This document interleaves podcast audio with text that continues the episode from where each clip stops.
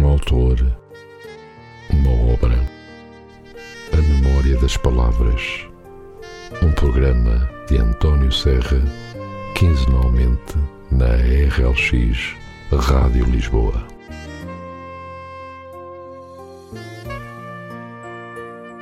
Ora então, muito bom dia e seja muito bem-vindo a mais um programa A Memória das Palavras aqui na sua RLX Rádio Lisboa.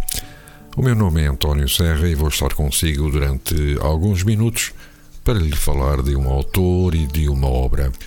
Hoje trago-vos a obra 10 Contos em Papel de André Bruno, editada pela Editorial Guimarães e que ainda pode ser encontrada no OLX ou em alguns alfarrabistas.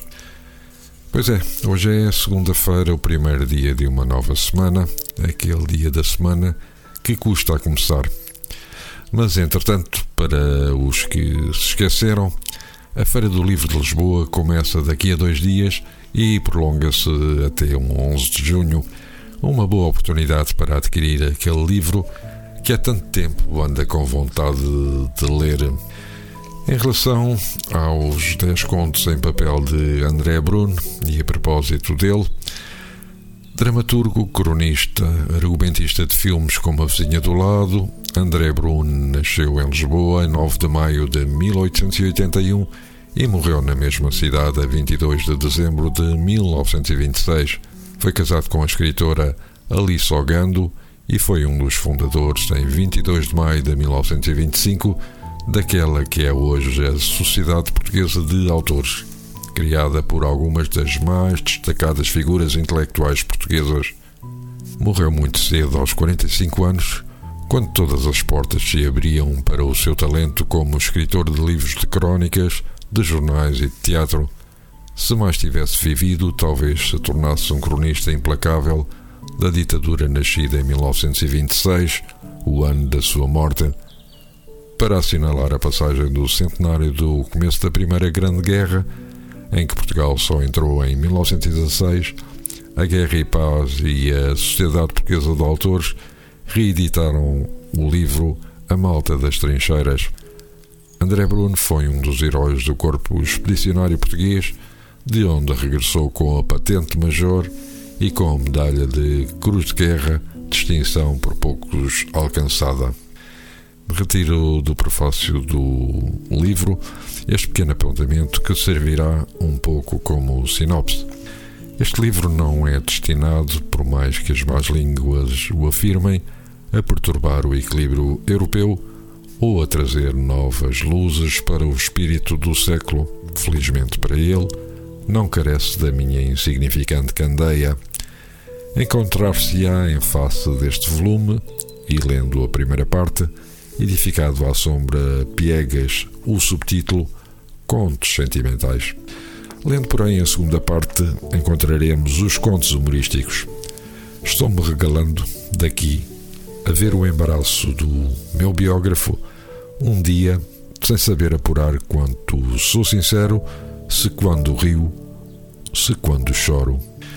E vamos então a ler agora um conto um trecho de um conto de, deste livro, 10 contos de André Bruno, um, um conto humorístico e que tem como título O Ilustre Guerra.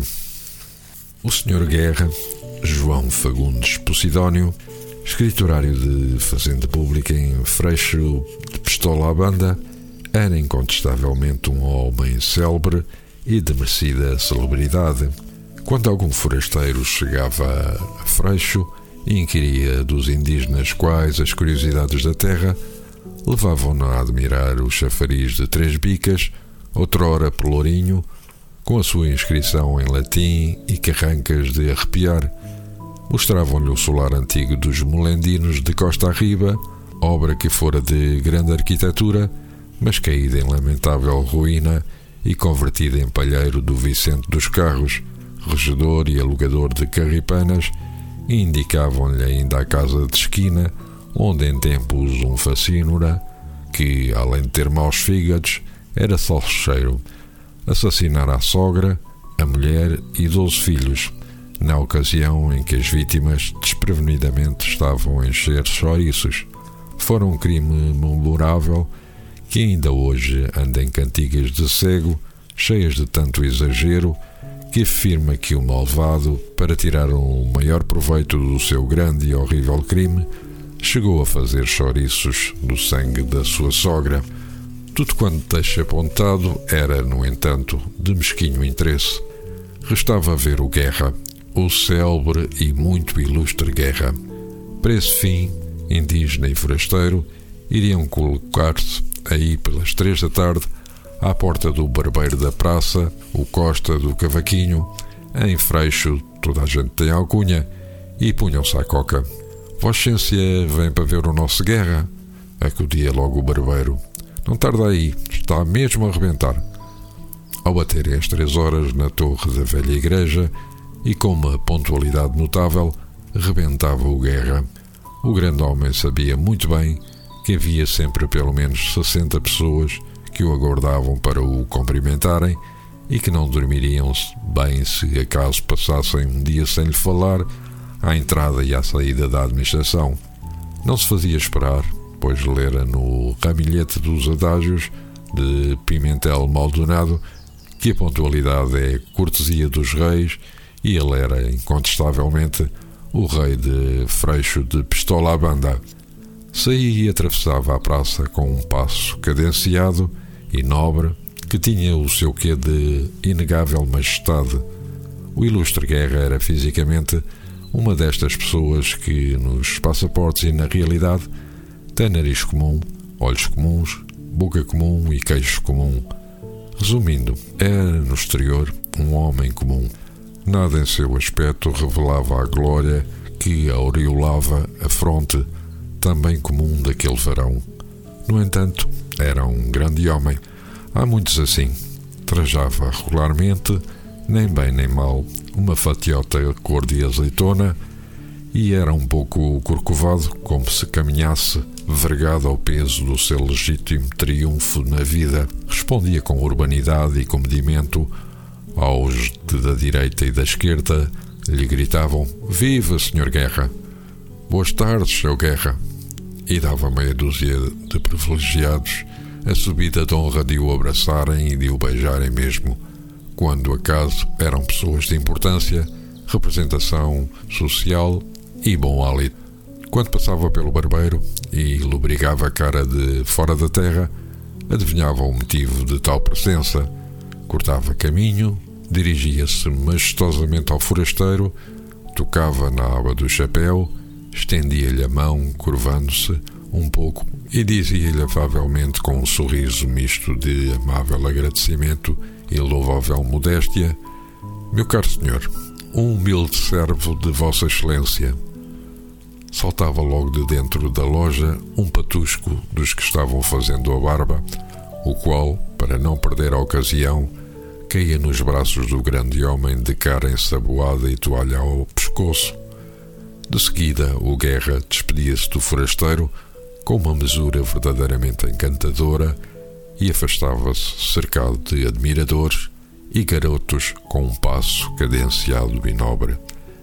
Era assim, naturalmente e sem baixezas, que a glória de Freixo de Pistola à Banda se metia em todos os corações. E depois de termos lido este pequeno trecho de um conto humorístico de André Brune.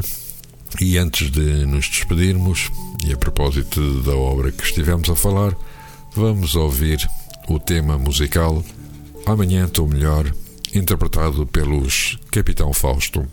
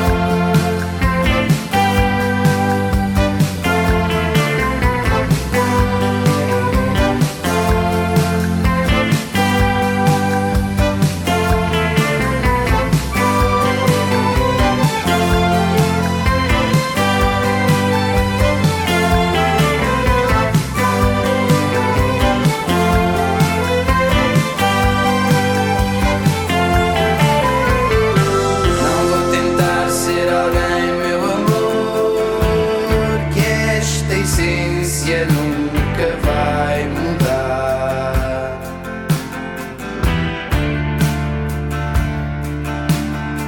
Não vou tentar ser alguém, meu amor, que esta essência nunca vai mudar.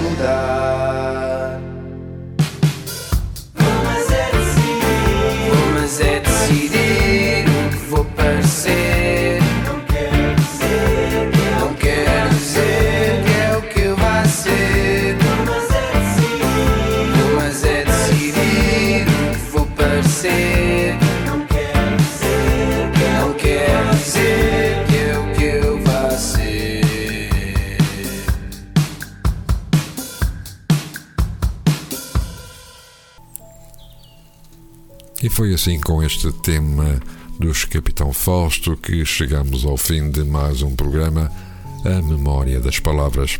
Termino desejando-vos uma ótima semana e votos de boas leituras.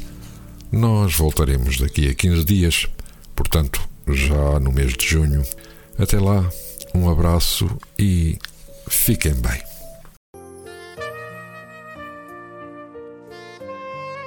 Um autor das Palavras, um programa de António Serra, quinzenalmente na RLX Rádio Lisboa.